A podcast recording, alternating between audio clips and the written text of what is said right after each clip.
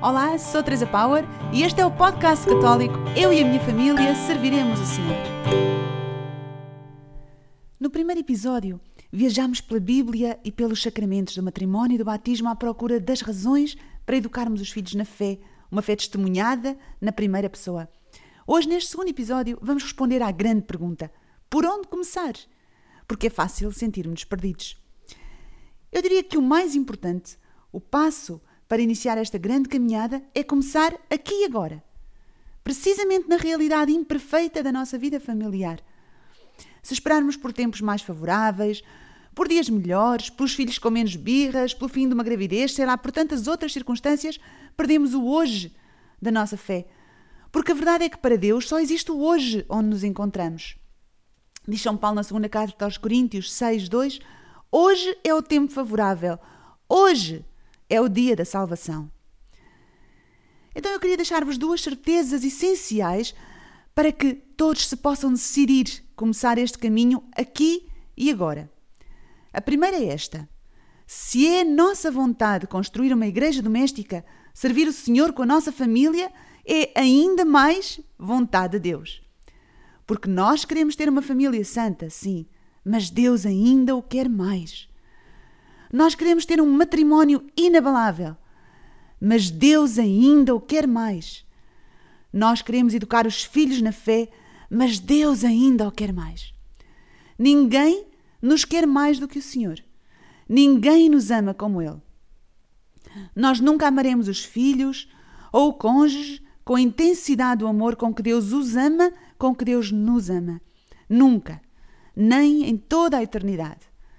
Assim nos lembra o Senhor ao longo de toda a história sagrada. Vejamos, por exemplo, Isaías 49, 15. E cito: Poderá a mulher esquecer-se do seu bebê, não ter carinho pelo fruto das suas entranhas? Pois, ainda que ela se esquecesse dele, eu nunca te esqueceria. E em Jeremias 31, 3, Deus diz: Amei-te com amor eterno. Ora, a segunda certeza que vos quero deixar é esta pelo sacramento do matrimónio, já nos foi concedida a graça de que precisamos para nos tornarmos igreja doméstica. E esta graça é renovada cada vez que celebramos a Eucaristia, mistério máximo do amor. Não pensemos que é obra nossa transformar uma família numa igreja, nós nunca o seríamos capazes de fazer. É sempre obra da graça de Deus. Claro que se não pusermos mãos à obra, não experimentaremos a sua força transformante na nossa vida. É o que nos diz o Senhor no livro do profeta Ageu 2, 4. Diz assim: Mãos à obra, porque eu estou convosco. De facto, a nossa ação, aliada à graça divina, que é como o Senhor, dá frutos abundantes. Claro que depois é como aprender, sei lá, um instrumento, uma língua estrangeira, um desporto. No início é giríssimo, estamos entusiasmadíssimos, depois entramos numa fase de algum cansaço, alguma monotonia, parece que não se fazem progressos e depois, finalmente, a aprendizagem arranca, uh, um arranque sem retorno possível, e lançamos-nos nela já com prazer, saborear os frutos do que vamos aprendendo. É a lei de qualquer aprendizagem e também é a lei da aprendizagem da oração familiar. No Evangelho de Lucas, capítulo 21, versículo 19, Jesus diz-nos: Pela vossa perseverança sereis salvos. É então com estas duas certezas de que Deus nos ama infinitamente e de que Deus nos sustém com a sua graça recebida no matrimónio e alimentada pela Eucaristia, é com estas duas certezas que estamos prontos a começar. Há uns anos eu passava em Fátima, no fim de um dia de trabalho, uh, trabalho fora de casa, nesse dia, e entrei no Carmelo para rezar as vésperas com as irmãs, de acordo com a permissão explícita no seu horário. Ajoelhei-me na igreja acolhedora enquanto uma irmã saía da clausura para preparar o altar e expor o Senhor. Fez tudo com gestos respeitosos e eloquentes e depois regressou à clausura. Alguns minutos mais tarde, um ruído de passos alertou-me para a chegada de toda a comunidade ao cor da igreja por detrás das grades. O órgão começou a tocar e vozes melodiosas começaram a elevar a Deus um louvor cantado. Parecia-me estar no céu. Hora e meia depois, entrei na minha própria casa em Moguefores. A família reunida iniciava naquele momento a oração familiar. Bati à porta várias vezes antes que alguém me ouvisse e não, não foi por causa das vozes angélicas em oração. Era antes uma gritaria organizada, com pandeiretas, danças e o ladrar dos cães. Entrei e uma enxurrada de filhos abraçou-me aos gritos de alegria. Mãe, vens a tempo de rezar connosco! Louvamos, cantamos, agradecemos, lemos e comentámos as leituras da missa diária, rezámos o terço. Pelo meio, António fez birra porque a Sara lhe cortou a palavra durante a sua vez de agradecer. A Sara amoou porque ninguém a deixou conduzir o mistério do terço. E o Niall teve de dar um par de berros para impor alguma ordem. Um bocadinho de concentração, por favor, pediu. Eu ri-me interiormente, pensando nas irmãs do Carmelo Fátima. Depois, com o coração cheio, agradeci a Deus o meu pequenino mosteiro familiar. E fiquei com a certeza de que os sons desafinados que subiam da minha casa agradavam tanto ao Senhor como os sons harmoniosos do convento. Deus não quer que as nossas casas se transformem em conventos silenciosos, porque Ele se deleita em ambas as realidades. Não tínhamos medo da perfeita imperfeição da nossa oração familiar. Desde sempre que o povo de Deus reza em família. Na sua casa em Nazaré, também Jesus rezava diariamente, com Maria, com José, de pé à soleira da porta, três vezes ao dia, voltado para Jerusalém. Assim devem ter continuado a fazer os primeiros cristãos, bem informados no judaísmo. Diz o livro dos Atos dos Apóstolos, capítulo 12, versículo 12. E cito: Pedro dirigiu-se à casa de Maria, a mãe de João Marcos. Ali se encontravam muitos reunidos em oração. E aos Romanos, capítulo 16, versículos 3 a 5, São Paulo escreve, e cito: Saudai Priscila e Áquila, meus colaboradores em Cristo Jesus, que pela minha vida expuseram a sua cabeça. Saudai também a igreja que se reúne em casa deles. A igreja que se reúne em casa deles. Qual é a igreja que se reúne na nossa casa? Bem, se há uma igreja a reunir em nossa casa, é preciso que ela tenha uma hora e um lugar para o fazer. Porque se alguma coisa é importante para nós, então ela tem um tempo e um espaço na nossa vida.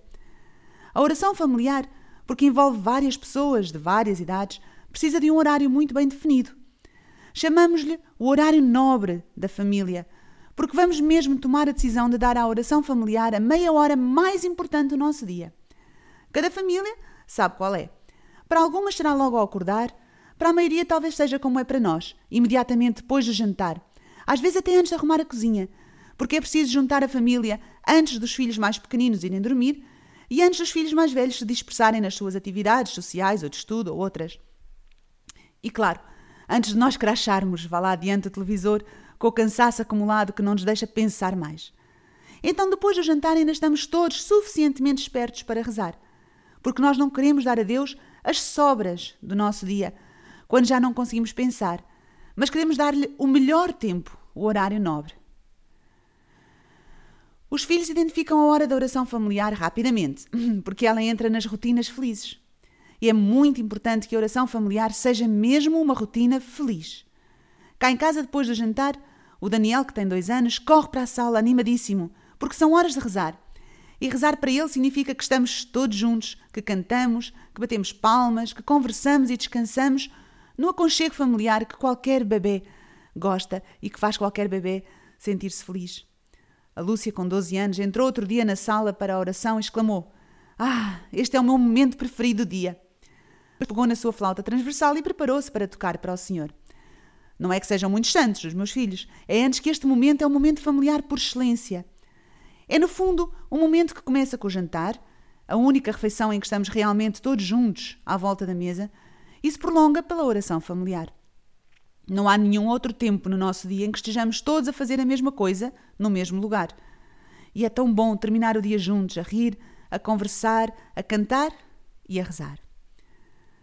Para que este tempo seja realmente assim, de aconchego e descanso, é preciso que não seja demasiado solene.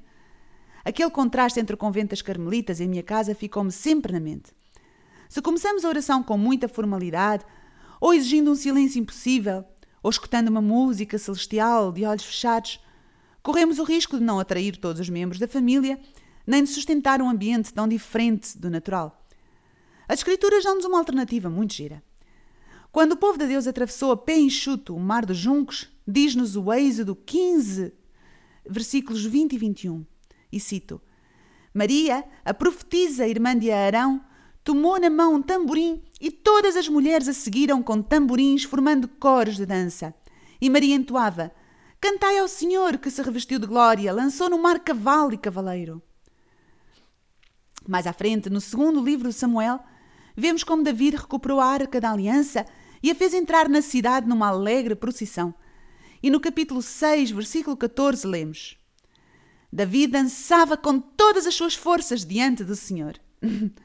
De facto, a alegria predispõe-nos à oração. E na tradição hebraica que nós, os cristãos, herdamos, reza-se com o corpo todo, não é só com as palavras ou com os pensamentos. Assim, imitando Maria e David, cantamos e dançamos, fazemos barulho para o Senhor. E se não soubermos tocar outros instrumentos, toquemos pandeiretas e maracas.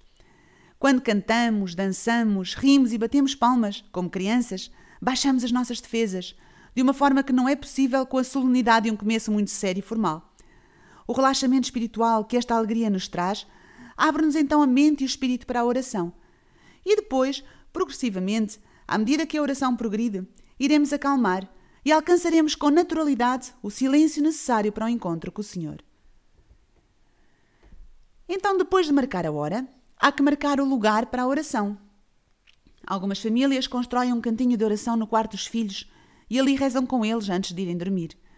Ter um espaço de oração privado no quarto é uma ótima ideia, mas não deve ser o espaço de oração familiar, porque o nosso quarto é, a partir isso mesmo, um espaço privado, próprio para a oração privada.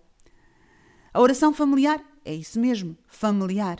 Precisa de acontecer naquele lugar onde a família se costuma reunir como família. Jesus falou da importância de ambas as formas de oração. Em Mateus 6, versículo 6, Jesus diz: Tu, porém, quando orares, entra no teu quarto e, fechando a tua porta, ora ao teu pai que está lá no segredo. Mas em Mateus 18, versículo 20, ele diz: Onde dois ou três estiverem reunidos em meu nome, aí estou eu no meio deles. Então, precisamos de um lugar para a oração familiar. E para muitas famílias pode ser que esse seja a cozinha e que a família possa rezar ali mesmo, sentada à mesa de jantar. Nós preferimos fazer oração familiar na sala de estar, onde uma das paredes, a mais bela, se transformou no nosso recanto de oração. Há alguns elementos constantes: uma Bíblia, um crucifixo, uma imagem de Nossa Senhora, flores frescas numa jarra e velas que acendemos quando vamos rezar. Temos também algumas almofadas para espalhar no chão, ou então sentamos nos sofás e ajoelhamos em alguns momentos também. Às vezes, para dançar e cantar, afastamos os sofás e fazemos ainda mais espaço, porque a nossa oração pode chegar a ser mesmo muito animada e ainda bem. E como preparar este recanto de oração familiar? A grande descoberta que nós fizemos e que muitas famílias têm feito é que o cantinho de oração é em si mesmo uma oração e uma catequese diárias, só pelo simples facto de o construirmos e de o contemplarmos. O recanto de oração, longe de ser uma realidade estática, é um lugar em movimento que acompanha o ritmo do ano litúrgico. E quanto mais criativos formos neste processo, mais ele suscitará em toda a família uma oração contínua, uma contemplação contínua do mistério de Deus. Por exemplo, chegou o Advento, inicia-se o ano litúrgico. O nosso cantinho de oração está vigilante, preparado para o Senhor que vem. Na parede, uma cortina azul escura, cor do céu noturno. A cada dia, as crianças vão lançar no céu uma estrela brilhante, de papel dourado, representando as boas ações que ao longo do dia forem capazes de fazer por amor.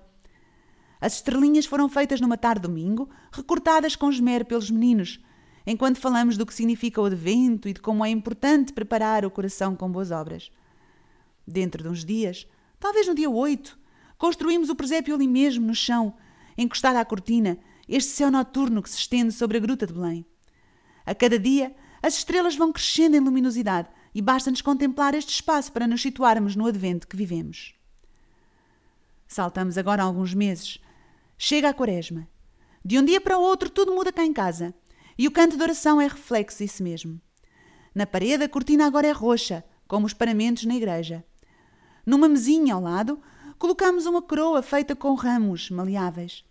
Fizemos-la também numa tarde domingo, depois de um passeio pelo campo, e foi uma alegria cortar os ramos e trabalhar em equipa, enquanto conversávamos com naturalidade sobre o que significa a quaresma.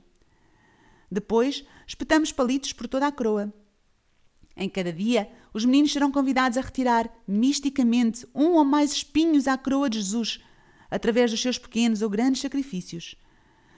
Para visualizarem este ato, que é interior, que é místico, eles vão retirar um palito desta coroa e colocá-lo num pratinho ao lado. O gesto é solene e certamente acompanhado de uma rápida oração. Quando chegar a Semana Santa, a coroa de Jesus deverá ficar livre de todos os espinhos. E na noite de Páscoa, o grande milagre acontece. De repente, talvez durante a noite para surpreender os mais pequeninos, a cortina roxa dá lugar à cortina rosa e a coroa de espinhos aparece de manhã coberta de flores. Os gestos são eloquentes, os símbolos falam aos olhos, às mãos, ao coração e as crianças nunca vão esquecer. E assim podemos continuar, tempo litúrgico após tempo litúrgico, celebrando com arte, com criatividade, com partilha, com trabalho equipa, com beleza, cada um dos tempos que o Senhor nos dá para viver, do Advento ao Natal, da Quaresma à Páscoa, do Pentecostes ao Mês Maria, ao Dia Todos os Santos e até ao todo o próprio tempo comum, que é a rotina da nossa vida concreta, nem sempre festiva, mas sempre cheia da presença de Deus. Não é preciso complicar, nem se trata de uma competição. As sugestões sobre o que fazer para assinalar no nosso recanto de oração cada tempo litúrgico estão por todo o lado na internet. E no sítio das Famílias Caná, movimento a que a minha família pertence, há muitos recursos úteis. Claro que não vamos ter tempo ou capacidade para fazer tudo, mas podemos escolher, em cada tempo, uma decoração, uma atividade, algo simples que assinala o que queremos recordar. E claro que vai variar consoante a idade das crianças ou até se na família há ou não há crianças. Há sugestões para famílias de todos os tamanhos, de todas as idades. As crianças, mas nós também, aprendem pelos sentidos antes de aprenderem conceitos abstratos. O que nos entra pelos olhos, pelos ouvidos, pelo olfato ou pelo paladar irá muito mais rapidamente levar a mensagem ao coração do que uma lição tradicional. Assim diz São João na primeira carta, capítulo 1, versículos 1 e 3. O que ouvimos, o que vimos com os nossos olhos, o que contemplamos e as nossas mãos tocaram relativamente ao Verbo da vida, o que nós vimos e ouvimos, isso vos anunciamos. Então estejamos atentos aos tempos litúrgicos, ao que a Igreja nos convida a celebrar a cada dia, e ponhamos os sentidos e a criatividade a funcionar para que o nosso espaço de oração seja uma catequese viva. Uma imagem, dizemos, vale por mil palavras. Um cantinho de oração bem preparado, cheio de vida e significado, vale por mil explicações abstratas do mistério de Deus. Ponhamos mãos à obra e comecemos aqui e agora. Onde vamos então construir o nosso recanto de oração? A que horas vamos juntar a família para rezar? Que canções gostamos de cantar? Que instrumentos podemos tocar? Nos próximos episódios, vamos descobrir então como preencher esta oração familiar agora que temos um espaço, um tempo, um ambiente bem definidos. Estejam atentos porque o Senhor quer revelar-nos maravilhas do seu amor. Partilhem com outras famílias e não faltem ao encontro para sermos muitos a dizer como Josué: Eu e a minha família serviremos o Senhor. Amém.